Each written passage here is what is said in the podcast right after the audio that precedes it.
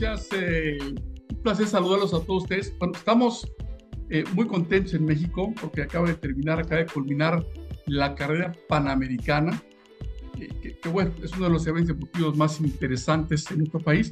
Y logramos conectar allá en Estados Unidos a dos pilotos, con un piloto y un navegante de primer nivel, para que nos platique la experiencia, cómo les fue, cómo estuvo. Y tenemos al aire a Luis Javier Camargo y al navegante o copiloto, eh, quien es Osvaldo Ficachi. ¿Cómo están? Felicidades, ¿no? Un gran recorrido, ¿cómo están? Muy contentos, muy contentos. Logramos cruzar el arco de meta eh, en Monterrey. Fue una carrera sumamente extenuante y exigente para todas las tripulaciones. La ruta estuvo fantástica este año. Eh, siempre tiene sus riesgos eh, pero muy contentos de haberlo logrado. Claro, y bueno, les voy a dar la bienvenida a José Carlos de Santiago, que ya, anda ahí con un poquito de, de, de, complicaciones en La Habana, que es un amante, amante del automovilismo. En este momento se encuentra en La Habana. José Carlos de Santiago, ¿cómo estás en La Habana? Oye, pues muy bien, pero nada mejor que poder estar con dos pilotos que han estado en la Panam, una carrera que es espectacular y para mí de mis orígenes. Eso, yo fui eh, asistencia de uno de los pilotos españoles que en, los, en el año 79, 80, ya no me acuerdo, pero por esos años más o menos eh, fuimos a México precisamente a participar en esta carrera, que no pudo ni siquiera salir el piloto, así que me quedé con las ganas de participar en una Panam. Pero tenemos a, con nosotros a Luis Javier y Osvaldo, piloto y copiloto de esta espectacular carrera. Eh, por favor, para que nuestros eh, seguidores puedan conocer qué es esta carrera, cómo va, desde dónde nace, hasta dónde llega. Esa es quizá la mejor de las explicaciones que podemos dar de una persona que vive esta carrera. Contarnos, Luis. A ver, te cuento, la carrera panamericana se corre originalmente del 50 al 54.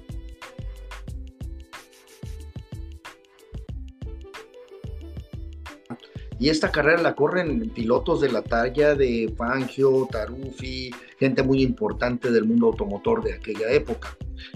Posteriormente, no te doy la fecha exacta, pero entre 70s y 80s, Eduardo León, eh, toma todo este romance de la carrera panamericana y la vuelve a, poner en un formato de rally y desde eso la Pana se ha corrido todos los años.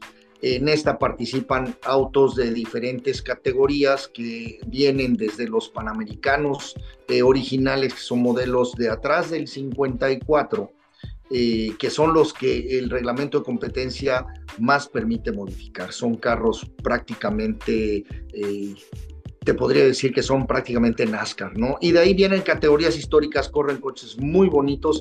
Eh, y por todas las carreteras de México. Este año la Panamericana salió de Veracruz, de donde somos nosotros, y pasamos por Oaxaca, Ciudad de México, eh, de ahí fuimos a Querétaro, Aguascalientes, San Luis Potosí y terminamos en Guanajuato. En, ah, perdón, Guanajuato y terminamos en Monterrey. Monterrey. Y precisamente hemos estado con la subsecretaria de Turismo de Guanajuato aquí en La Habana en nuestro seminario gastronómico esta semana pasada con Lupita. Así mm. que tenemos a Guanajuato muy cerca. Oye, y hablarnos, ¿esta carrera es una carrera de regularidad o es una carrera de velocidad? No, no, la, la Panamericana es una carrera en la que se corre y se corre duro.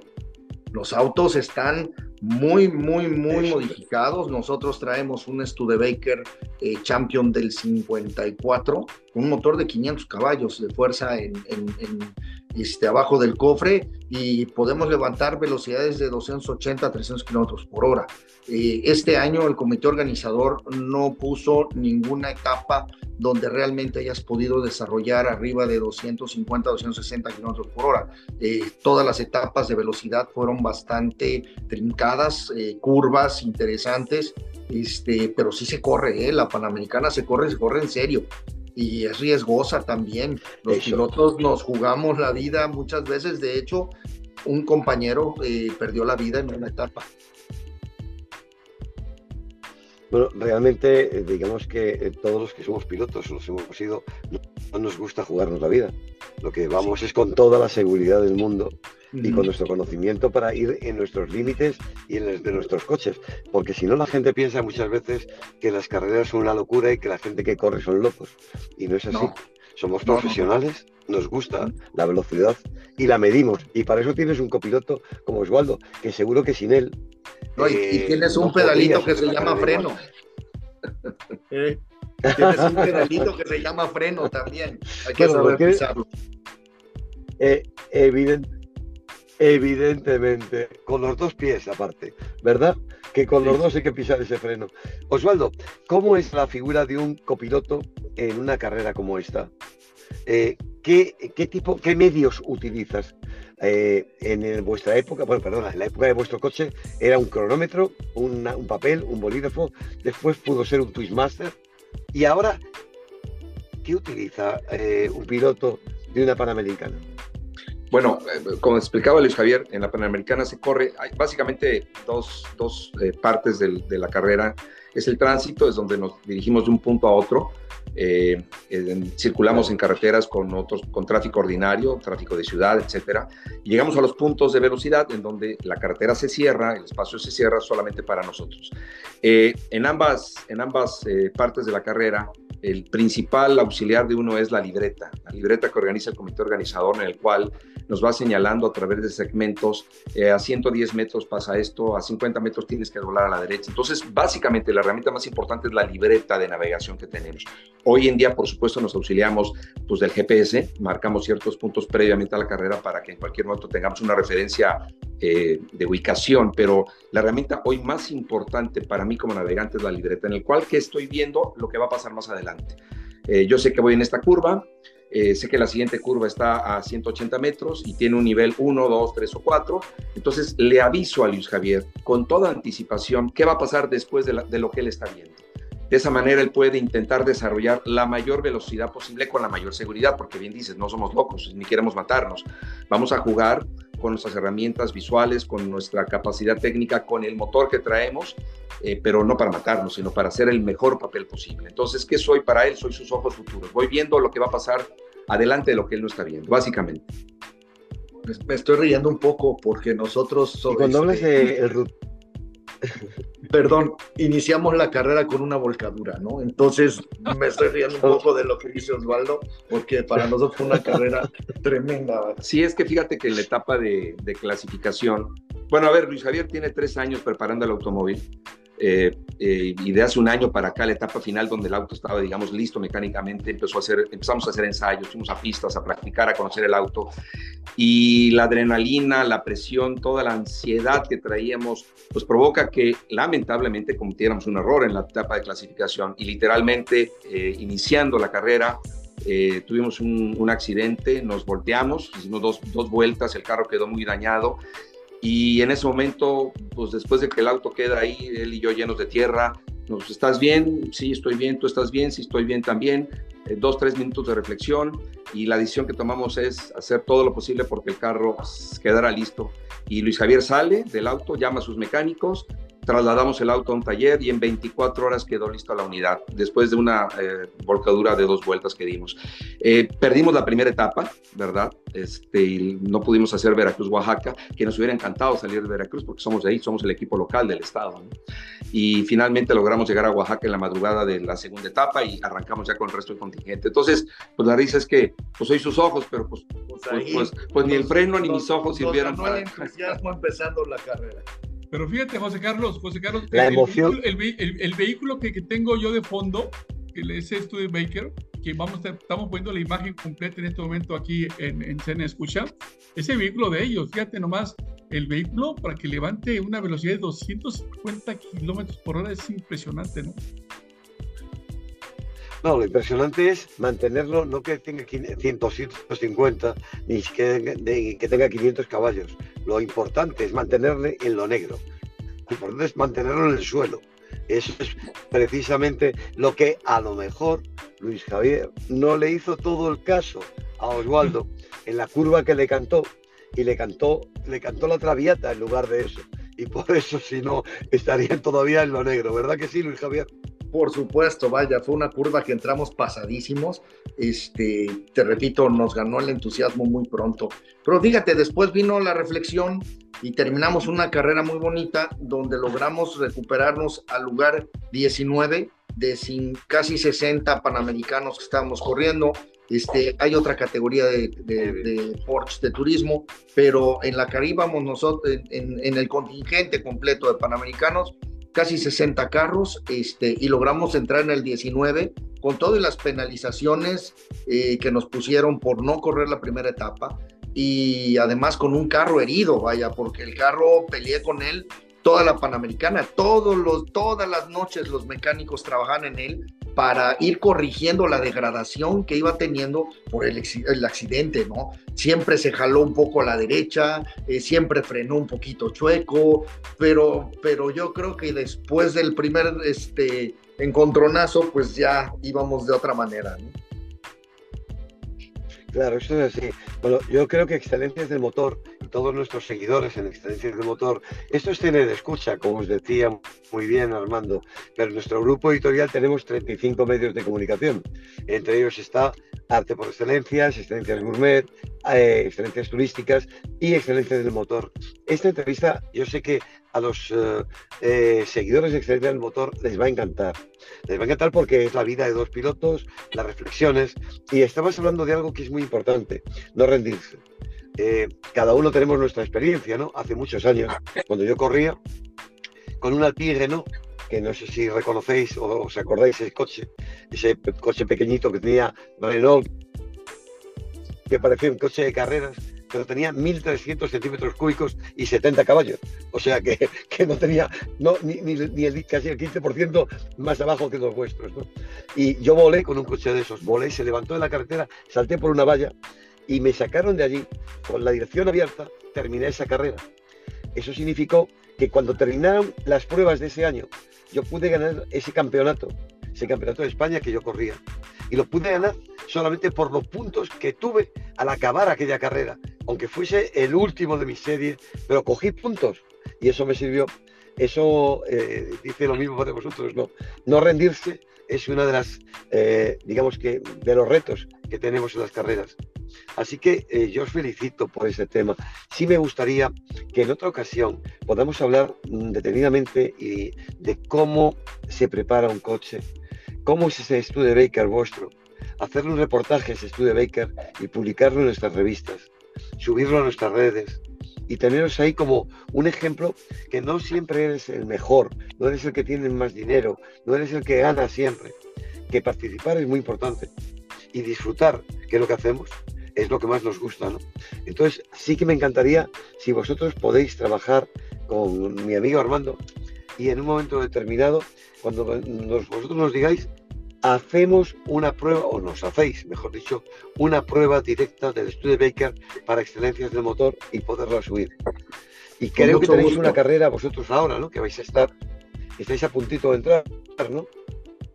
Bueno, José Carlos, te tengo una propuesta mejor. De una, carrera? propuesta mejor que esa, José Carlos. Creo que próximamente tenemos una invitación a estar ahí en Veracruz y, seguramente eh, estando ahí en Veracruz iremos ahí al, al, taller de ellos y hacemos una entrevista desde adentro, ¿no? Que sería lo mejor, ¿verdad?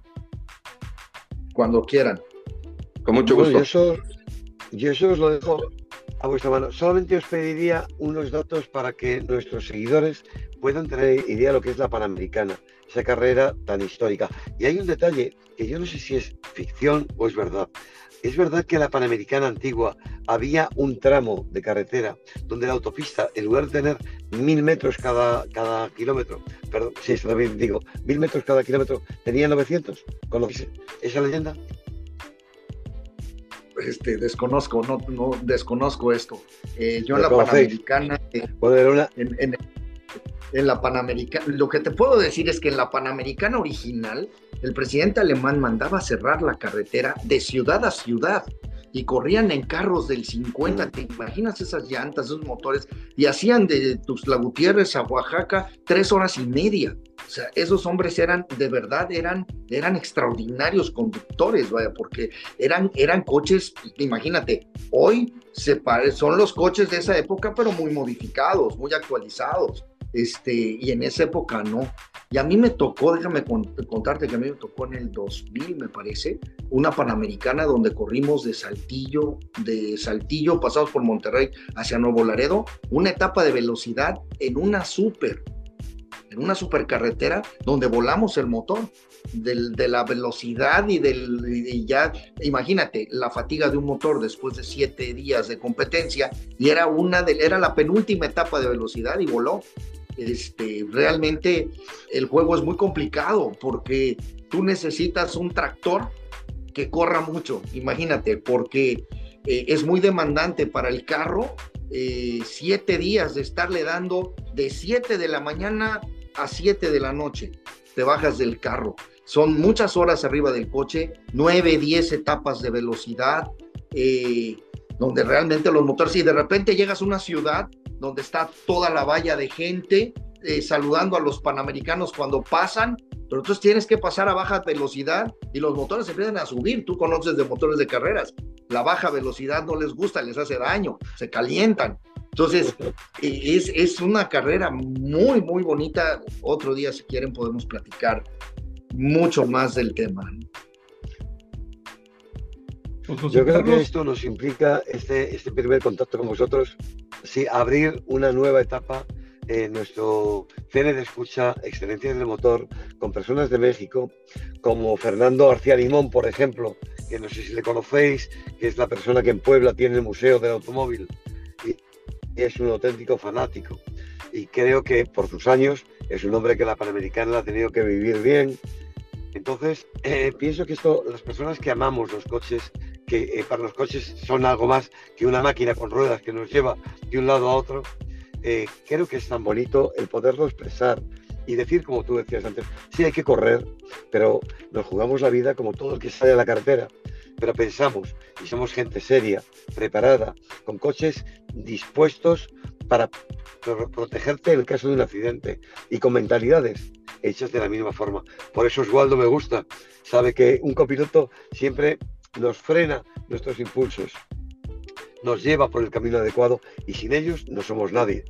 Así que es fundamental darle el valor que tiene un copiloto en cada, en cada una. Yo hoy todavía, cuando voy en una carretera, a mi copiloto, que es a la que me acompaña, le voy dando la pierna y de ¿qué viene ahora? ¿Por dónde voy? ¿Cuál es el próximo curro? ¿Qué pasa después de ese rasante? y eso ¿qué me dice el GPS y así vas, así vamos trabajando. Pero de verdad, creo que ha sido un auténtico placer teneros aquí con nosotros. Dejo a Armando que se despida de vosotros también. Y yo, os ruego que me disculpéis eh, esta facha, este lugar donde estoy. Me he tenido que parar en medio, como os digo, voy en el, coche en este momento y ha sido pararme en medio para poder eh, hacer este programa. Pero de verdad, un auténtico placer y una de las satisfacciones de mi día. Hoy tengo una nueva y es haber hablado con vosotros. Desde escena de escucha, desde Excelencias del Motor y Grupo Excelencias, solamente me gustaría la última cosa. ¿Qué pensáis que puede aportar eh, una carrera como la Panamericana al turismo de México? Bueno, la realidad es que eh, debo decirte que nos tocó ver personas que nos saludaban en, no sé, en la Ciudad de México y nos seguían en Guanajuato y de repente los encontramos en San Luis Potosí. Es decir, hay, una, hay un grupo de personas que hacen el turismo deportivo, vamos a decirlo de esta manera, ¿no? Siguen a la Panamericana. Hay personas que viajan de otras partes de México o del extranjero a las sedes de la Panamericana. Genera una actividad turística importante, tan es así que en buena medida hoy en día, y se entiende perfectamente, las sedes o las rutas que sigue la Panamericana obedecen en buena medida también a la participación y apoyo que dan los gobiernos, tanto estatales como municipales, porque saben que la Panamericana les genera una derrama en sus economías locales. Entonces, no nada más es el hecho de que pues, los, pilotos vamos a pasar por tal pueblo, tal lugar. Hay municipios, incluso de repente encontramos rutas extrañas porque pudiendo seguir derecho, nos desvían para pasar por un municipio. ¿Por qué? Porque esta este pase por tal ciudad o por tal municipio genera una derrama económica en esa localidad. Entonces, la Panamericana trae atrás una derrama económica impresionante de unas personas amantes del deporte y que generan, y repito, una, eh, consumos en hotelería, en restaurantes, y eso es parte de esta bendición, ¿no? De este deporte, que no solamente es el beneficio para quien organiza la carrera, la emoción de quienes participamos, sino también la derrama y bendición económica para las comunidades por donde pasamos. Amigos de escena, escuchan, gracias amigos de Caribia News, este, Excelsis Motopo pues, está con nosotros. Él es eh, Luis Javier eh, eh, Camargo y Osvaldo Ficachi, bueno, piloto y, navegante de esta gran carrera panamericana que nos han este, hecho vivir en su experiencia cómo es el desarrollo. Así que gracias y, este, y les damos la palabra para que se despidan, mi querido Luis y mi querido Osvaldo. Hombre, este, muchas gracias por la entrevista y por eh, tomarnos en cuenta y fijarte en nosotros. Eh, yo solo les quiero decir que la Panamericana es una carrera y un juego totalmente diferente a todo lo que puedas ver en el mundo. Una carrera muy extenuante, se corre duro, los carros hermosos, el cariño de la gente, el apoyo es es impresionante. Vaya, en la Ciudad de México te podría decir que nos recibieron en la Alameda Central y había un, montón de gente alrededor nuestro viendo los carros este, y, dándonos apoyo, ¿no? Entonces, este, yo te agradezco mucho la entrevista y estamos a tus órdenes. Gracias, gracias, a todos ustedes también por, por, el espacio y por la oportunidad de platicar con nosotros. Solo decirles que, eh, y sin temor a equivocarme, que todos quienes participamos en esta carrera tenemos por premio más importante llegar a la meta. Es, es física, mental y emocionalmente muy fuerte, demanda mucho al, al, sacar lo mejor que tenemos cada uno de nosotros, tanto al piloto como al copiloto. Y para todos quienes participamos, llegar a la meta es el premio mayor y en este caso nosotros lo logramos. Muchísimas gracias. Gracias, un fuerte abrazo.